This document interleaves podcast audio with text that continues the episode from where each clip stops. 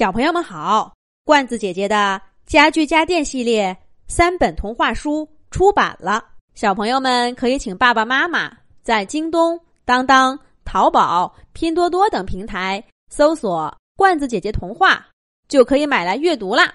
这一集，罐子姐姐继续给小朋友们讲《小豌豆去上学》的第四集。小豌豆不断加大力气，把豌豆炮弹一枚接着一枚的从豌豆炮筒打出去，砸在铁桶僵尸小铁的帽子上，咚咚咚，铁皮帽子一下比一下响。小豌豆的力气一下比一下大。小铁一开始轻轻松松的站着，两条腿都歪歪扭扭的，正眼也不瞧豌豆炮弹一下。只用耳朵听，炮弹快到了，他就挺起脑袋，往前一推，连脚步都不用挪一下，就化解了看似来势汹汹的攻击。这样的态度让小豌豆不禁恼怒，但他想到自己也没有使出多大力气，就决定先做出改变。渐渐的，小铁脸上似笑非笑的表情没了。不经意扬起的头也低下来，全神贯注的盯着小豌豆的炮筒。铁皮帽子上也多了些坑坑洼洼。小豌豆藏在炮筒后面，不动声色的喘着粗气。但是很快，他又得意的笑起来。这还差不多，我小豌豆的炮弹可没那么水，瞧瞧厉害吧，我的新朋友！嗖的一下，一枚新炮弹飞出炮筒。它比刚刚所有的炮弹飞得都高，转得都快，带起呼呼的风声。这是小豌豆使出浑身力气打出的一炮，他要展示真正的技术，让小铁望而却步。果然，小铁身躯一震，抬起头，眼神跟着炮弹缓缓拉近。头下意识的往后偏，甚至在炮弹快到的时候，还往后退了几步，躲开汹涌的攻势。小豌豆得意的想：“这下子怕了吧？嘿 嘿，朋友，你就认输吧。”啊，小铁，你干什么？你没事吧？小豌豆的得意劲儿刚起来，就看见小铁突然停住后退的脚步。站直身子，腿也不弯了，腰也不哈了，缺了几颗牙的嘴巴紧紧闭着，仿佛要封住浑身的力气。小豌豆突然发现，其貌不扬的小铁，这会儿就像一个威武的国王。他那一身破破烂烂的西装是不败的战旗，头顶上坑坑洼洼的铁皮帽子，是一顶银光闪闪的王冠。豌豆炮弹轰的一声，砸在王冠中央。那国王应声倒地，沉甸甸的王冠哗啦啦滚出好远去。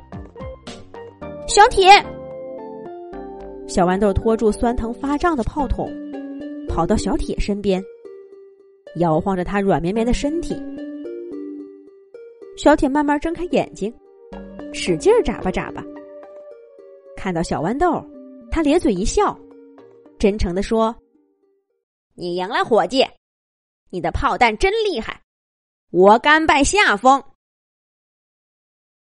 小豌豆这才松了一口气，一屁股坐在地上，揉着炮筒，上气儿不接下气儿的说：“你吓死我了，都不知道躲一躲嘛！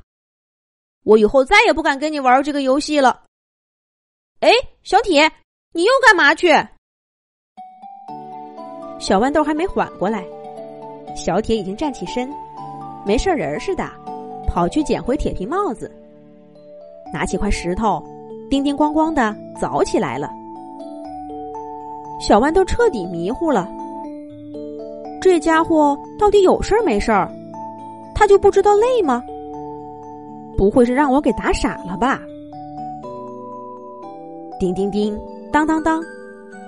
坑坑包包的铁皮帽子，在小铁一双巧手下，被打得像镜子一样光滑。